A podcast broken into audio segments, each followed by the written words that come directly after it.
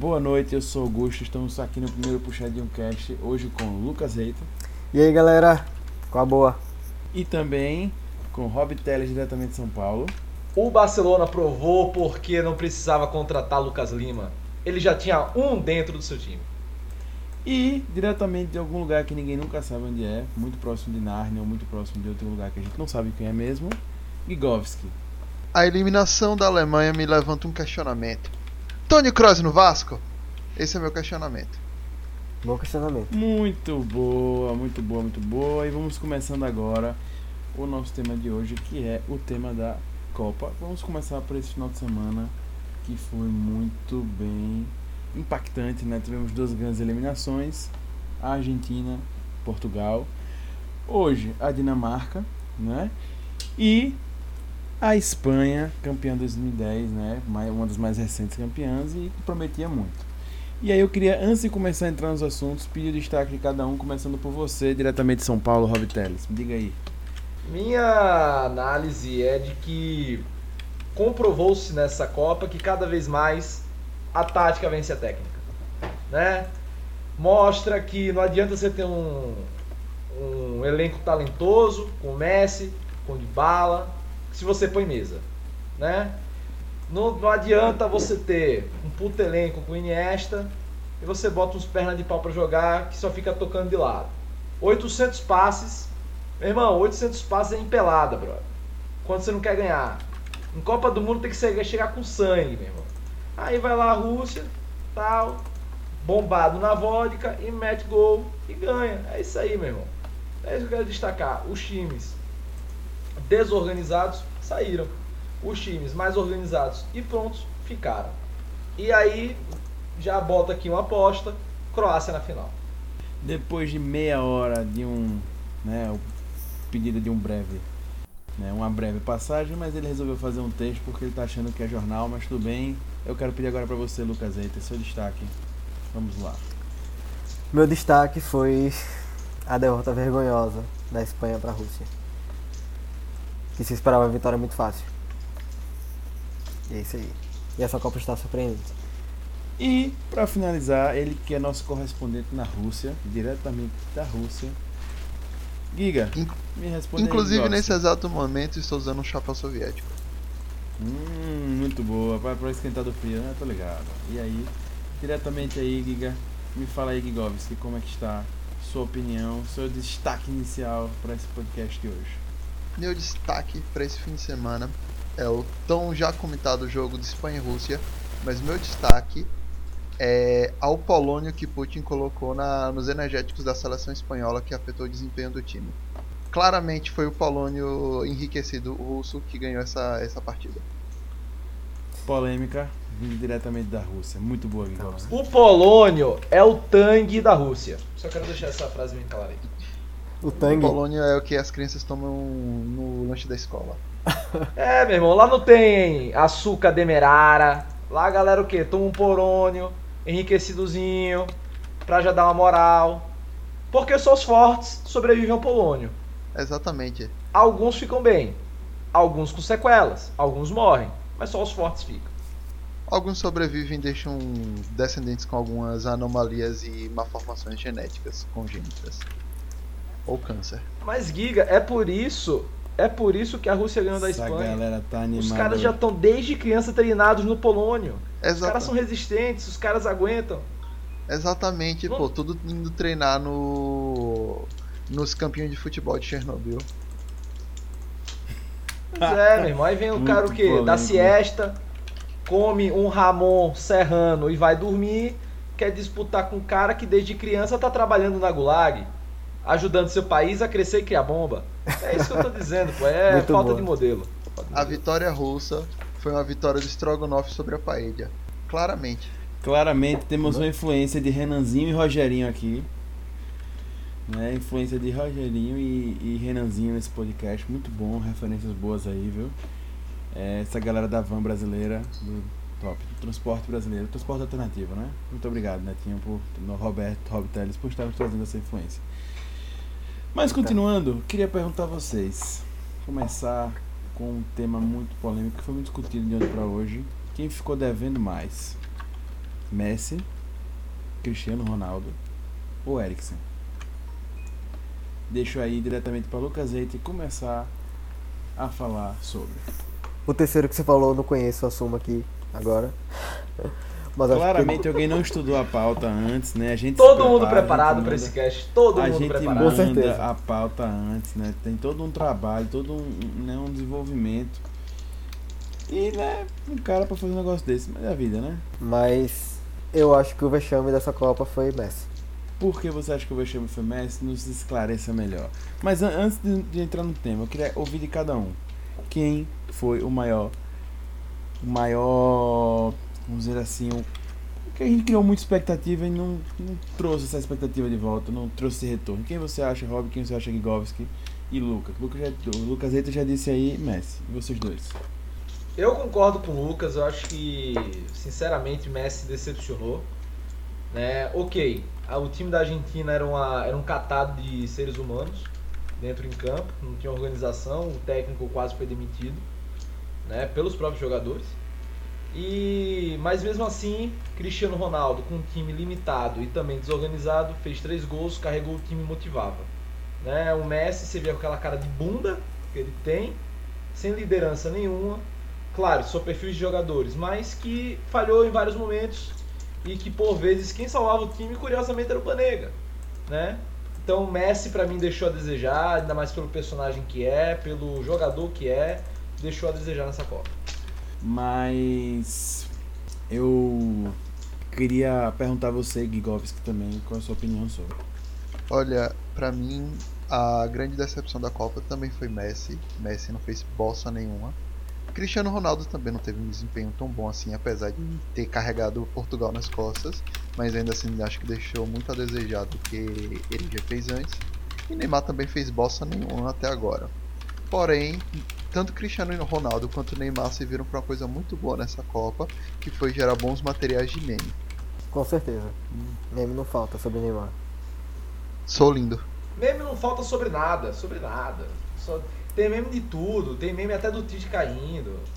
E aí agora dá pra você, Lucas Reiter, nosso querido Reiter, já que os outros dois já comentaram, por que você achou que Messi ficou devendo? Porque ele é um jogador que foi eleito inúmeras vezes melhor do mundo. Quando chega na Copa, ele não entrega esse melhor do mundo. Tendo feito apenas um gol ou dois, não sei bem agora. Mas enfim, deixou os argentinos na mão nessa Copa. Então, é, eu queria dar minha opinião também, aproveitar, né, que eu discordo um pouco de vocês, né, eu não acho que o Messi decepcionou tanto, discordo também do Roberto que disse que a seleção de Portugal é desorganizada, eu não acho, eu acho a seleção de Portugal até bem organizada, próximas possibilidades, eu acho ela limitada, né, e acho que nesse contexto todo, pra mim, quem ficou devendo mais foi Eriksen, e que eu esperava um pouco mais dele, até porque a seleção da Dinamarca ela é muito limitada. E eu esperava ver dele um, um destaque maior, né, durante a Copa toda e assim não teve, né. Ah, mas assim em relação a Messi eu acho que ele teve problemas, eu acho que foi muito mais técnico do técnico mesmo do que necessariamente dele, porque eu achei que a- o jogo da Argentina estava muito limitado e muitas vezes falando para os chutões para querer ganhar na corrida começa lá na frente e foi assim que surgiu o gol da classificação, né? Que assim foi. Mas além disso, eu acho também que ele tentou usar o São Paulo, o técnico da Argentina, tentou usar o uma tática que o Guardiola fez, né? Que é usar o Messi como primeira como um atacante improvisado ali no meio, né, naquele famoso 6 a 1 Barcelona e Real Madrid, no qual ele se destacou muito. Só que a diferença é, no meio do campo ele tinha Xavi Iniesta e agora ele tinha um Di Maria em péssima fase, um Banega, um Mesa ou até mesmo um, enfim, né, um Rojo que às vezes corria demais lá para frente, enfim. Eu acho que isso limitou muito ele. Não, cara, o Messi tinha um time realmente mais limitado que um Xavi e Iniesta, sem dúvida. Terrível, Mas terrível. mim Muito desorganizado, muito é desorganizado. O técnico que, né? pelo amor de Deus. E aí vem um lance, o inclusive, tava vendo ontem, acho que foi no El País, o jornal, falando isso. Será que perdemos o o Messi, né? Porque foram quatro Copas jogando com ele e eles perderam um baita jogador que leva a seleção nos braços. E Cristiano Ronaldo começou muito bem, mas caiu. Mas eu acho que a seleção é muito mais limitada. Dentro das possibilidades, eu acho que ele foi bem. Né? O Uruguai jogou muito bem a partida de ontem. Não tem como culpar ele por a partida que fez o Uruguai. Né? A dupla, para mim hoje, a dupla, a defesa né, do Uruguai eu acho que a das seleções é, é as melhor, né? E disputa com a brasileira, mas ainda acho melhor. É um, uma zaga muito boa, Godin e Jimenez, que jogam no Atlético de Madrid, inclusive. Né? E por fim, é, a Dinamarca que estava indo bem, né? Fiz até demais para o que se esperava deles, mas o Eriksen ficou devendo, eu acho, perdeu o pênalti hoje. Né? Muito complicada a situação deles. Mas aí, enfim, é, eu já queria inclusive puxar para um para um outro lado, né, o outro lado da moeda do jogo de, de, da Argentina e da França, que foi o Mbappé, né? Que foi o, o jovem francês que se destacou muito no jogo, né? Fez gol e acabou com a zaga da Argentina, que já não é uma, uma zaga muito boa, né? Fica devendo muito momento, mas ficou. E eu queria saber para vocês, começou a surgir muito burburinho que Mbappé, vai ser ou não vai ser o craque da Copa? E aí, Govski? Rapaz, eu acho que ele tá vindo com tudo. Eu acho que tem grandes chances dele de ser ele mesmo. E aí, Lucas Reiter? Não sou capaz de opinar. E você, querido nosso correspondente de São Paulo? Rapaz, eu acho que nem tanto nem tão pouco. Né? O óbvio, Mbappé, monstro, velocista, novo Ronaldo, como estavam dizendo aí. É, fez uma excelente partida contra uma Argentina debilitada, mas eu acho que Boa, concordo plenamente. Não, concordo não foi apenas ele que destruiu a zaga da Argentina, a zaga da Argentina se destruiu, né? O belo, belo passe de talhafico para ele, pro próprio Mbappé no meio de campo que saiu correndo a quase 40 km por hora. O Mbappé levou um pênalti besta do Rojo, que pelo amor de Deus, né, também vai, vai fazer aquele pênalti na Copa Libertadores, né? Que tá difícil. E na outra jogada, um passe maravilhoso do Giroud, não sei o que foi mais bonito, ele ou o passe, mas a zaga deixou o Mbappé livre, só tendo que tocar. Né? E no outro gol também, numa jogada de confusão no meio do, do- da área, da grande área da Argentina, gol do Mbappé de novo. Então você vê recorrentes erros de marcação, de posicionamento da Argentina, que ia muito pra frente e não tentava segurar atrás por falta de desorganização, tentando ganhar tudo na raça no grito e, obviamente, no nível competitivo, que é a Copa do Mundo. E, Isso Inclusive eu queria fazer um grande destaque. Abrir, correu né, pra né, a porteira para gols, né? Como foi o caso. muita gente, 32 quilômetros. Né, 38, bicho, no, no Globo Esporte deu 38. 38, então um dado mais atualizado, 38 quilômetros, né? É realmente assim espantoso. E o que eu achei mais Uma pessoa, impressionante. pô, é uma bicicleta humana praticamente. Exatamente. E, Eu e nem a bicicleta corro isso. mais impressionante é- foi a finalização, porque ele pegou, fez a finalização mais óbvia que tentaram mandar por cima e tal, mas foi muito bem ó. mesmo estando em alta velocidade. Sabe? Então eu achei impressionante. Agora, vamos considerar também que a vitória da França foi boa, foi, mas foi contra uma Argentina desestruturada. Pra mim, a França ainda tem que melhorar muito, porque aquele gol do Pavá, o Pavá tem três gols na carreira. Esse foi um deles. Um gol com todos os seus méritos, mas queira ou não, tem seu lance de sorte. né? Então, há de se considerar alguns pesos que tem essa vitória da França, mas que ah, dá um sinal de alerta, né? Pro Brasil de poder encará-la numa semifinal. É, eu também acho que além disso, essa França ela teve uma coisa, né? Pro jogo dela, a zaga da Argentina era muito boa, que é uma zaga lenta, né? A França ela tem jogadores abertos muito bons e velozes, né? Então, eu acho que isso facilitou. O próprio Tagliafico com um lateral limitadíssimo, né? E mostra também algumas escolhas complicadas do São Paulo, né? Rapaz, ele E- levou de bala a força. De bala jogou 15 minutos nessa Copa. num jogo contra a Croácia em que já tava tudo perdido. Esse Sampaoli, meu irmão, vá, vá, vá, Exatamente. vá, ó. E, pra, e, e sendo muito sincero, é um cara que eu esperava. Eu esperava muito dele. Eu esperava adiou muito, porque o São Paulo fez dele. excelente trabalho no Chile. Uma partida. Fez um excelente trabalho no. No Sevilha. No Sevilha, né? Obrigado. Então, assim, é um cara que realmente mostrava assim: não, vai ser bom. Vocês podem esperar que vai ser uma coisa bacana. Mas aí ele veio e fez um- umas péssimas escolhas, né? Há boatos, né? Que o Messi não queria o Icardi. É, também, exato, exato. por toda a história que ele tem. Por causa do aquela- talarico. então é uma coisa complicada. Mas assim, complicou, né? Complicou muito a situação. E, enfim, e o que eu acho pior é perder o craque que eles têm, que é Messi. Né? Provavelmente Messi não deve jogar a próxima Uhum. Copa. É, eu tava vendo inclusive um comentário na internet de um post que eu vi, não lembro se foi na Folha, enfim, não lembro agora onde foi, falando sobre que pra ele também é muito cansativo depois de quatro Copas ficar vindo pro Brasil para ou vindo para América do Sul para fazer é, eliminatórias, né? Diferentemente de Cristiano Ronaldo que ele viaja uma hora, meia hora, né, para sei lá ir para algum lugar da Europa jogar. Messi tem que fazer uma viagem grande aí com suas oito horas para chegar aqui, né? E depois voltar para Barcelona. Então fica muito complicada a situação para ele querer Não, eu né? acho que.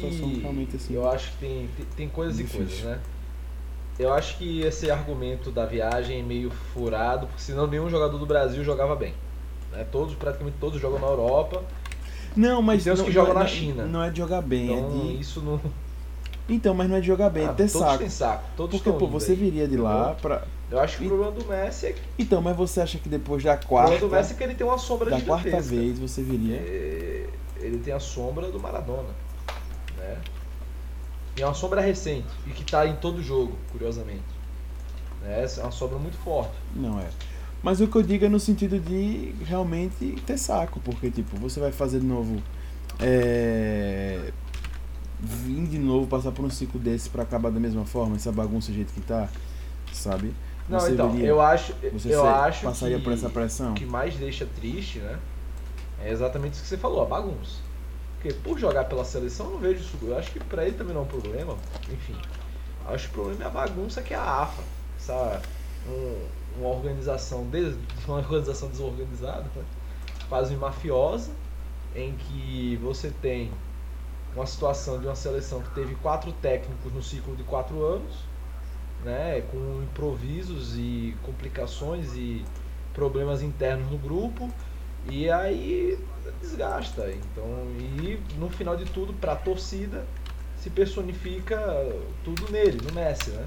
Porque como ele é o líder, técnico, supõe-se também que ele possa se entregar mais, mas ele não vai fazer milagre, não vai fazer chover. Às vezes faz, mas não sempre. E para piorar a situação, né, o São Paulo tem um contrato grande, né, com a seleção argentina. Então isso vai complicar muito para ele, porque ele para a seleção como um todo, na verdade, porque eles vão Serão ter que ficar mais um conturbados. Exatamente. Parece que é de 20 milhões de, de euros a multa do São Paulo. Agora, o animal, vai fazer o animal que fez tempo. esse contrato é de arrombar, né? O animal que fez esse contrato. Rapaz, 20 milhões. Então, cara, é porque ele tava, ele tava no, ele tava numa posição muito boa no Sevilha, acabou de chegar contrato novo, indo bem. Então, assim, pra tirar ele de lá tem que valer muito a pena, né? Então, me pondo também no lugar dele, tem que dar uma segurança, até porque antes dele chegar, três técnicos tinham saído da Sim, Argentina. sim, é fato, é fato. Então a probabilidade dele sair tam, a probabilidade dele sair também era grande. Então eu acho assim que ele quis, né? Opa, vamos nessa, cara, mas vamos nessa. Pois é, Augusto. Mas forma, eu tenho uma né? Tipo, opinião. com é, mas eu acho que não tem clima, eu acho que a AFA vai dar algum jeito de retirar o Sampaoli, enfim, né? E vamos fazer uma coisa prospectiva, né? O que é que você acha do nome que está mais circulando ali no, no burburinho jornalístico da crônica esportiva brasileira? Gareca, nosso queridíssimo Gareca que trouxe grandes nomes para o futebol palmeirense, treinando a Argentina. Seria a vez de Alione na Argentina? Seria a vez de Tóbio na Argentina? Ou Mochi? Então, complicado, né? Mas eu acho muito difícil é, hoje o São Paulo sair, né, a realidade, pelo que se fala da multa dele.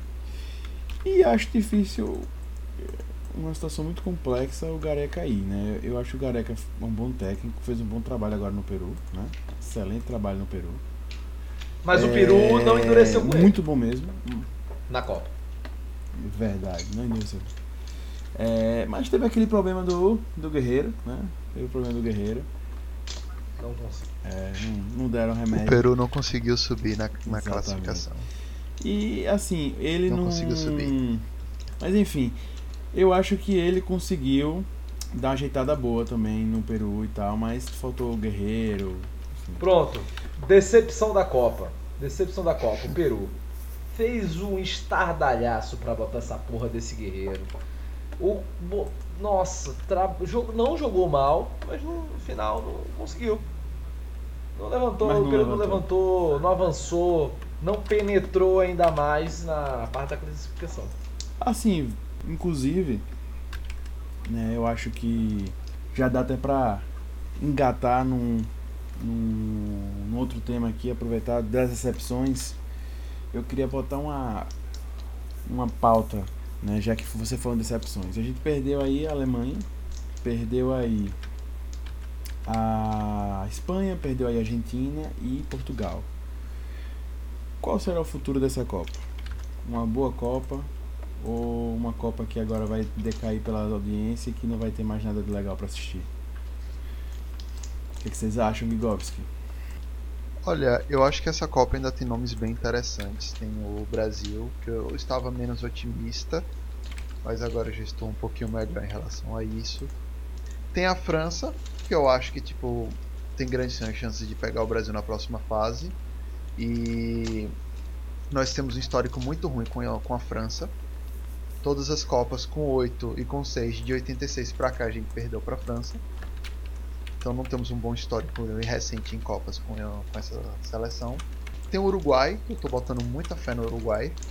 Tem a Inglaterra também, tem a Bélgica, tem a Suíça. Então eu acho que essa Copa pode. Eu tô acreditando que pode ser que ganhe alguém que ainda não tenha ganho um Mundial.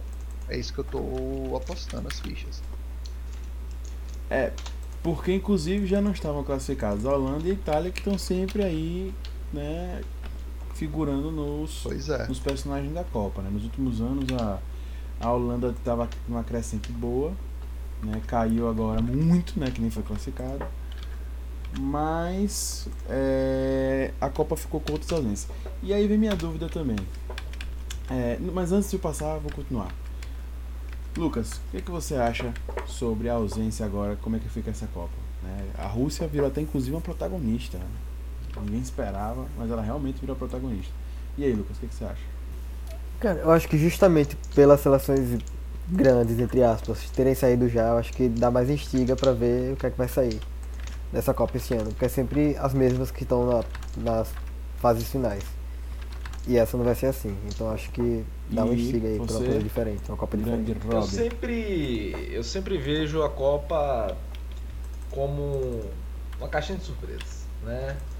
Na última tivemos a Costa Zica, poderosíssima. A, a Colômbia do famoso Rames Rodrigues, também surpreendendo na última Copa, chegando às quartas, né? Perdendo pro Brasil.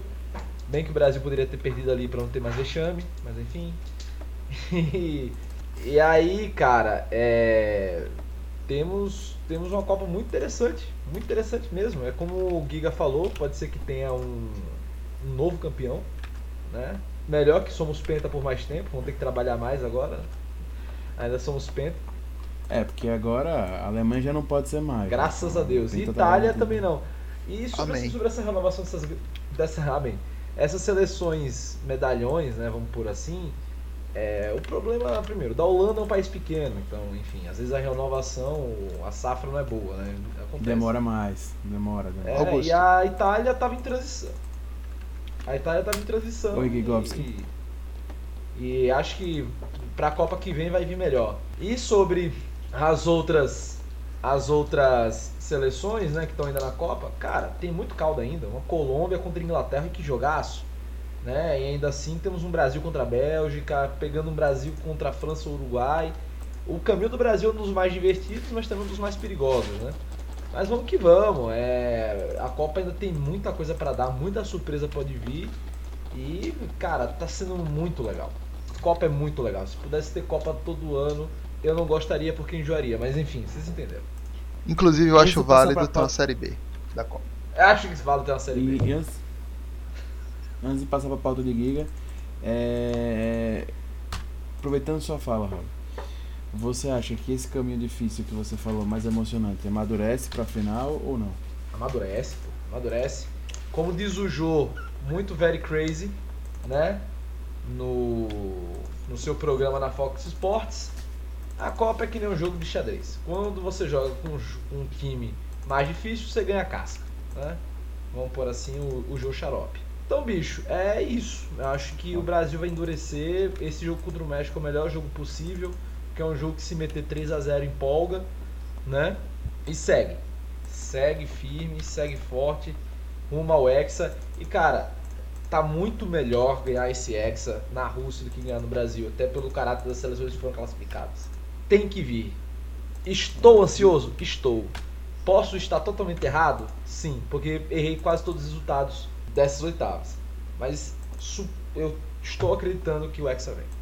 Espero que não, mas agora eu passo para Gigovski puxar aí a pauta dele. Então, Fala aí, puxando o Gigovski. gancho de Netinho sobre resultados e sobre oitavas de final, nós temos amanhã dois jogos saindo, que é Brasil e México. Tem Bélgica e Japão. E na terça-feira teremos Suíça e Suécia, o jogo de nomes mais confusos possíveis. Vamos trocar de time em todo lado. E Colômbia contra Inglaterra. Eu, eu tô achando muito bacana esse jogo, cara. Muito bacana esse Joga jogo. ele, assistir ele bêbado pra não pra confundir tudo. Exato. Tirem as crianças Tirem da as sala. crianças. Tirem as crianças da sala. E então eu queria fazer jogar aqui umas estimativas. Como vocês acham que vão, ser o resultado desses próximos jogos das oitavas? Brasil e México, Bélgica e Japão, Suíça e Suécia, Colômbia e eu Inglaterra. gostaria de nomear sua, sua pauta. Palpitão do Puxadinho Cash. Palpitão do Puxadinho. É. Palpitão, palpitão. E aí, Rob, qual é seu palpite Obviamente, para. É, meu palpite vai ser, obviamente, o Brasil vai meter 3x1 no México. Gol de Jesus. Jesus vai desencantar amanhã, né? Sem dúvida.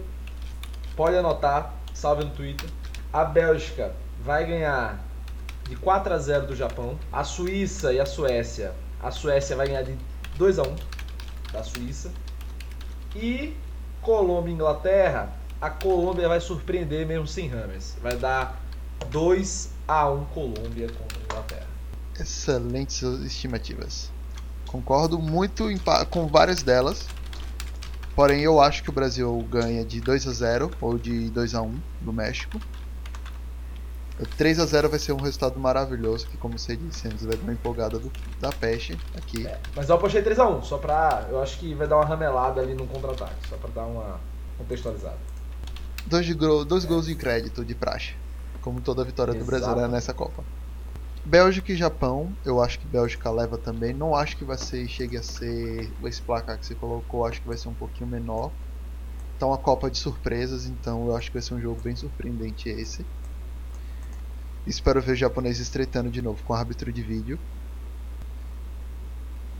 Suíça e Suécia, Essa Copa tá reversa a com certeza. Reversa a Rússia. hein? A Copa que hospeda a Rússia, na Rússia que hospeda a Copa.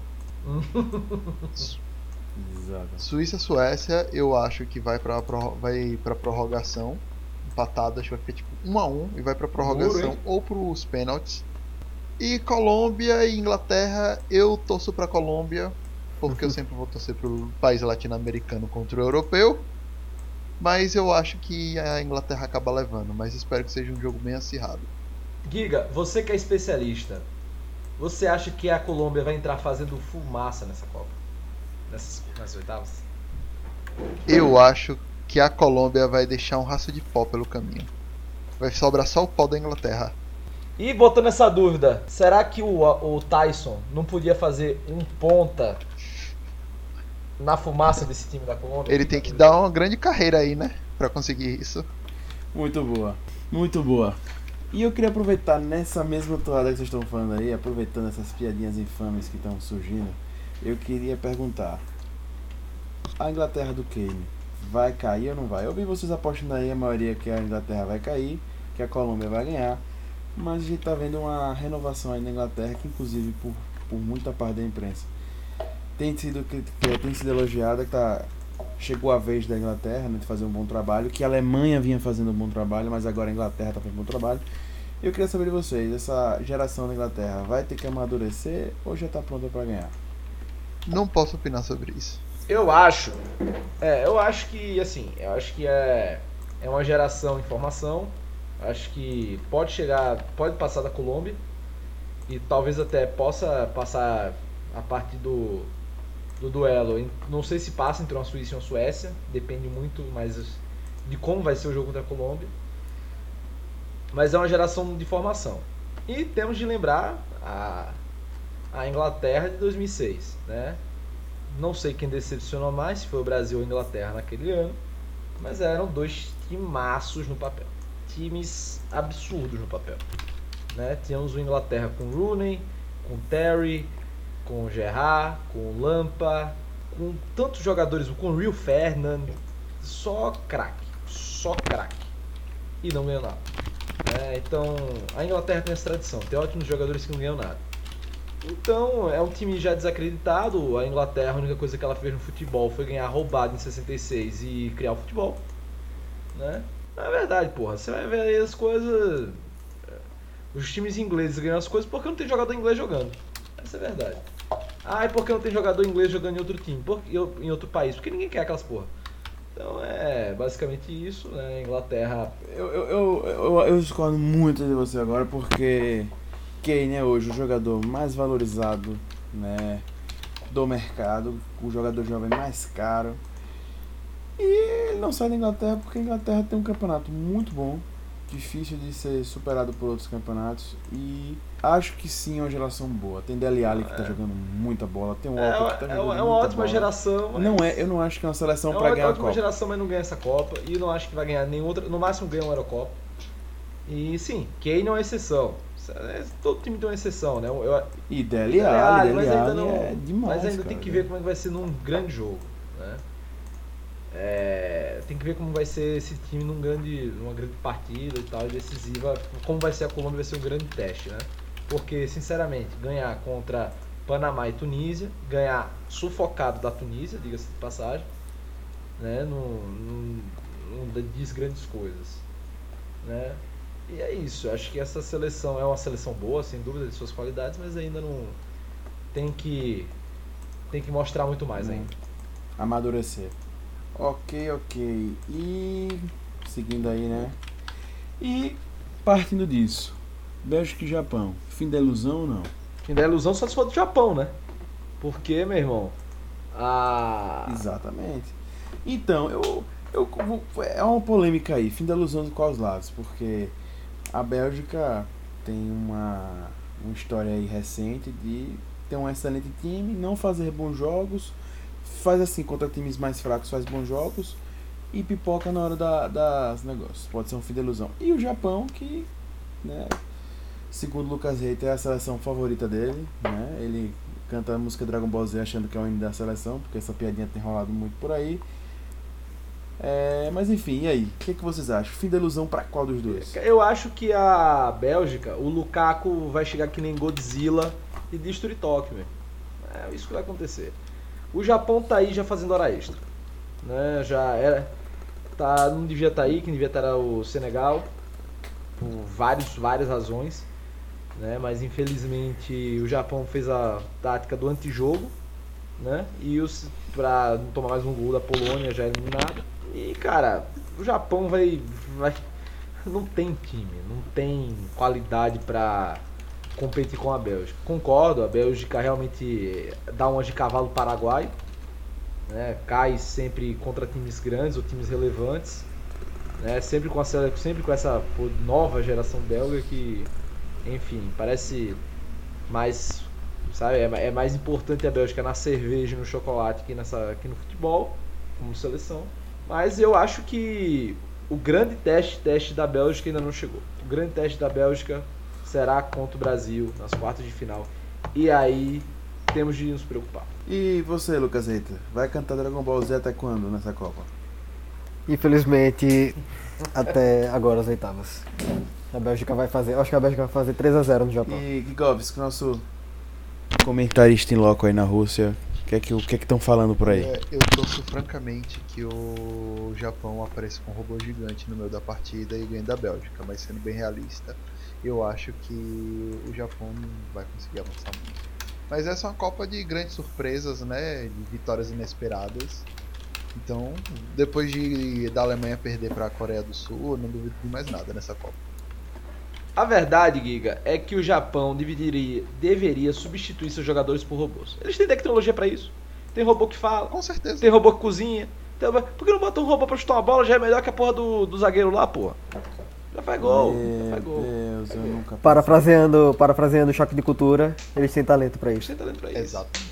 Ok, ok.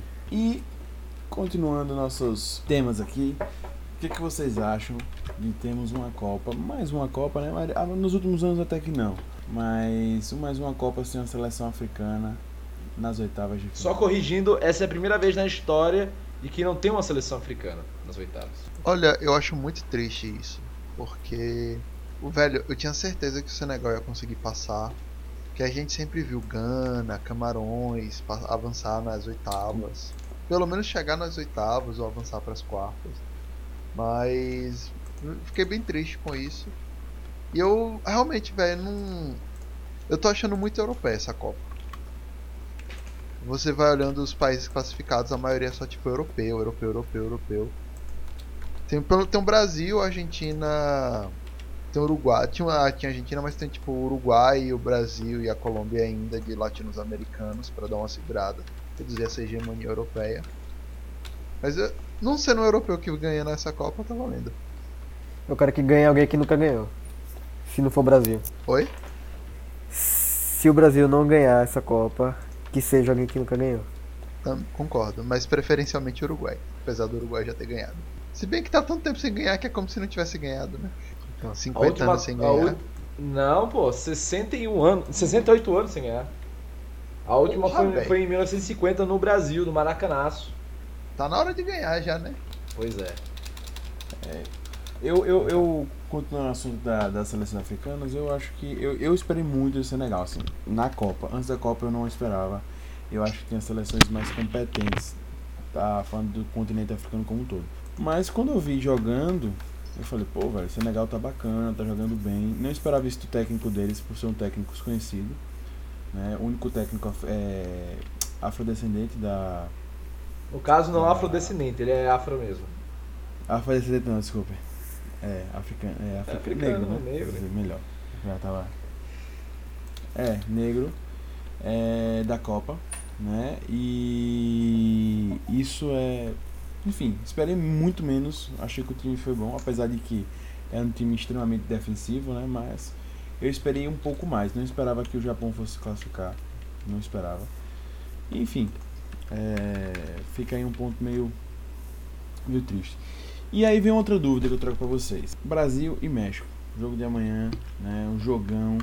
O Brasil vai, na minha opinião, vai ser posto à prova mesmo agora. Eu queria saber de vocês o que, é que vocês acham. Eu acho que o Brasil já pegou rivais mais difíceis nessa Copa. Dito isso, é a Sérvia e, o, e a Suíça nesse caso. Por quê? O México é um time muito estável. Até pela car- característica do seu próprio treinador. É um time que joga muito no contra-ataque. É um, é um time que levou mais, foi mais agredido do que todos os outros adversários. Né? E seu último jogo levou 3 a 0 O México só não perde da Alemanha e da Coreia porque tem um santo chamado Ochoa no, debaixo das traves. E uma incompetência gigantesca de seus atacantes para finalizar. Então, devido a isso, eu acho que o Brasil enfrentou times com mais qualidade mais organização tática, né? Para o seu estilo de jogo. Hoje, sinceramente, eu vejo o Brasil como franco favorito. O Brasil só não perde, quer dizer, perdão, só não ganha por um desastre, né? E eu acho que é a melhor oportunidade pro Brasil embalar de vez pra pôr a sexta estrela no seu escudo. Eu acho que. Eu acho que o México tá um pouco acima de Sérvia e. e Suíça. Porque. E da Costa Rica extremamente acima. Porque eu acho que. Concordo plenamente, é meio estável técnico, mas eu acho que eles têm uma tática muito interessante. Né? E vai ser o primeiro jogo da Copa que eu acho que vai botar a zaga do Brasil pode à ser. prova. Né? A gente teve alguns problemas com a Croácia, né? Que a Croácia não fez gol no Brasil, mas invadiu Uhum. muito a zaga brasileira no amistoso. E esses últimos times não, eram times mais defensivos, a Suíça foi o que mais atacou assim, mas muito defensivamente, pegando os contra-ataques, E é um time veloz, veloz demais. né? E eu acho que isso vai ser um problema. Só que também acho que é o primeiro jogo que o Brasil vai jogar de verdade, porque como os outros times eram retranqueiros, o Brasil meio que tinha que arrumar espaço. E agora não. O México é um time ofensivo, por característica do Osório, do time mesmo. É, então eu acho que é aí que tá. E o México é um time ofensivo e sem experiência, porque é Agora, muito jovens. vamos ser sinceros, e aí né? que eu acho que o Brasil tem como O ganhar, William né? o William vai tem ter, que- vai ter espaço para Né? Vamos lá, pode falar. tem que aparecer, cara. É o lado direito do Brasil só funcionou com o Douglas Costa. Então, aí é que tá. Ah, tá. Eu, tava conversando recentemente com o Reiter, né? Que eu acho que a única posição, inclusive tirando Neymar, assim, eu acho que Neymar poderia não ter, mas a única posição que o Brasil não Sim. tinha substituto era pra lateral direita, que era Daniel Alves, né? É, Marcelo tem um bom Mas não substituto, compromete. que é o Felipe Luiz, pra mim é outro craque, joga de uma forma totalmente diferente. Inclusive, eu, eu iria. Não compromete, eu acho ele um craque, eu acho um baita jogador. É, mas não tinha reserva para Daniel Alves. Porque Saudades, Daniel Alves Mário é Fernandes. muito completo, muito completo. Um cara que arma o jogo, que tem velocidade, sabe cruzar, sabe avançar. Exato. E o Danilo não é esse jogador. Eu acho o Fagner, dentro das possibilidades, muito mais próximo de Daniel Alves do que Danilo. Então eu, eu, eu preferia, desde o início, Fagner a Danilo. Eu preferia que tivesse convocado outras pessoas, né? Sei lá, um Fabinho, etc. Mas dentro das possibilidades, eu acho que Fagner tem a mais característica mais próxima, próxima de Daniel Alves. Ó, vocês podem pode tirar onda comigo. É do Vasco, mas eu queria na seleção. Iago Pikachu. Complicado, Pronto, falei. complicado. Pode salvar, pode rir. E eu acho que isso é complicado, entendeu? Ficou devendo muito e eu acho que como a, a lateral direita tá meio morta, que melhorou com o Fagner, o William fica menos, é, menos ac- é, acessado né, pelo time. E acaba indo sempre pelo lado do Marcelo, que leva para Neymar, e o jogo fica nisso, porque você não confia em quem tá no lado direito, então os jogadores não passam as bolas para eles. Então, eu acho que o lado direito do Brasil tem tido problemas por causa disso. Eu não acho que o William tem problemas. Por isso, por isso, eu acho que hoje, com o Fagner, mas não tanto. Quando eu tava jogando com o Danilo, eu acho que tirar o Paulinho, tirar Paulinho e botar Fernandinho, eu acho que seria melhor. Mantendo o Fagner, eu acho que pode manter Paulinho, porque eu acho que o jogo muda quando você tem um Danilo, que ele é mais defensivo, ele não é tanto criar o jogo, então naturalmente você precisa de um volante para criar mais. Paulinho não é um volante de criação, Paulinho é um volante de entrar na área, então ele precisa mais do, do lateral puxar o jogo. Né? Ele não vai, Paulinho não é de tocar bola. Entendeu? Paulinho não é de tocar bola. Enfim, é, é isso. Né? Eu aposto que vai ser 2x1, né? meu palpitão para esse jogo. Acho que o Brasil tem tudo para ganhar. 2x1 só. Eu acho, acho que o 2x1, no máximo um 3x1, porque eu acho que vai ser sofrido. O time de Tite tem sido assim, né? Tem sido um time que, que não, não É, arrisca tem. muito. Não arrisca muito. É, Mas também não, não, leva sufoco. sufoco. Mesmo com a Suíça, que eu acho que foi a seleção que mais conseguiu chegar perto, eram chutes de longe, se aproveitando de contra-ataque, enfim. Acho que é por aí. Com gols talvez irregular, né? Pra, pra causar o empate. E, e para encaminharmos aqui para os finalmente dessa nossa conversa, nesse nosso bate- bate-papo, eu queria perguntar para vocês o palpitão de quem vai ser o cara do jogo Brasil e México. E aí, Reita? Coutinho. Coutinho. E você, Gigovski? Coutinho também. Você, Rob? Eu e a Marquezine vamos de Neymar. Eu tô com o Rob, eu vou ficar entre Neymar e Gabriel Jesus, mais pro Neymar. Eu acho que Neymar vai ser destaque amanhã. E é isso, né? Eu vou estar na torcida, né? Como qualquer brasileiro também, pela essa. Pra que tudo dê certo nesse nosso jogo aí da seleção. Né? E é isso. A gente vai finalizando por aqui e eu queria abrir para vocês, darem alguma dica de alguma coisa que vocês estão ouvindo, sei lá, de um livro que vocês estão lendo, ficar à vontade aí. Govski, passa aí sua dica da semana. Olha, atualmente de livro eu que gostaria de recomendar uma coletânea de textos inéditos do Jorge Orel, que se chama O que é Fascismo e Outros Ensaios. E são, é um compilado de vários textos que o Jorge Orel publicou ao longo de sua vida. Ele que era jornalista, atuou e participou como soldado na Guerra Civil da Espanha. Então são vários textos que ele escreveu, resenhas de livros, opiniões, esse tipo de coisa. Bacana. Da Companhia das Letras. Hater, e aí? Eu vou recomendar para quem é órfão de Harry Potter, Pokémon e Senhor dos Anéis. O livro que eu tô lendo é O Aprendiz da Série Conjurador, que é bem bacaninha. E lembra muito Harry Potter, Pokémon e Senhor dos Anéis. O que, é que tá aí de São Paulo? O que, é que tem pra nos recomendar?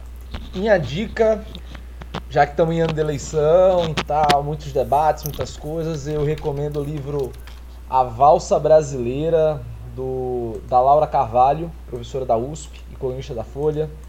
Explica como saímos do boom do governo Lula para o caos econômico que estamos hoje. Um livro, até certo ponto, muito didático sobre economia, né, em especial economia brasileira traz muitos dados, um, rico apanhado histórico, né, recente e que ainda assim é introdutório, é didático, é tranquilo, mas que não deixa de ser profundo em suas análises. Eu acho que é muito bom, um livro muito legal e recomendo a todos aí para debater economia, ainda mais que agora a gente vai chegar em anos de eleição e será uma das grandes pautas. É, a minha dica da semana vai ser para uma promoção que já está acabando, que é a promoção da nuvem e da Steam, né? Sem, sem, sem recebidos, mas já estão acabando para o público todo aí aproveitar. A nuvem tem menos, menos jogos, mas tem promoções bem bacanas. Inclusive, vocês vão ver logo que entrar promoção de inverno. Tem um destaque lá tipo de preços imbatíveis. É, fica meu grande destaque aí para o Rainbow Six que está de 16 reais, né? tipo 17 reais. É o jogo, né, um dos jogos do momento, né, do mundo do, do EA Games. É, e também na Steam tem muita coisa, né? Muita coisa bacana. Meu destaque vai na Steam para o GTA V, que está no preço na nuvem, mas está o destaque. E vale ressaltar que na nuvem, apesar de não estarmos ganhando né, nada para isso, a cada 30 reais em compra você concorre a alguns prêmios lá, muito bacana de aproveitar. Né? Fiquem ligados, vale muito a pena. Nuvem paga nós. E lembrando, Augusto, que tem alguns jogos que estão mais baratos que na Steam. Com certeza, muitos jogos. Inclusive o South Park está mais barato, o Rainbow Six, dentre outros lá, só entrar para conferir. Fica aí a dica é, nuvem, nos manda joguinhos que a gente fala melhor, beleza? E aí a gente vai encerrando por aqui. Queria agradecer muito o hater, Gigovski, Rob Teles, que nos ajudaram a fazer esse assunto hoje. Espero que tenha ficado bem entendido para todos. Vejam, nós temos nosso e-mail, contato@puxadinhogeek.com. É só você mandar o seu e-mail para a gente dar uma lida e na próxima a gente começa lendo os e-mails, né, para vocês. E se quiser comentar, dar seu palpitão, tudo bem que o jogo vai ser amanhã, nosso podcast não vai ser amanhã, mas na próxima a gente vai poder ter uma onda de você que acertou ou de que você errou, né, vai poder complementar o nosso debate. É isso, galera, muito obrigado e até o próximo podcast. Valeu!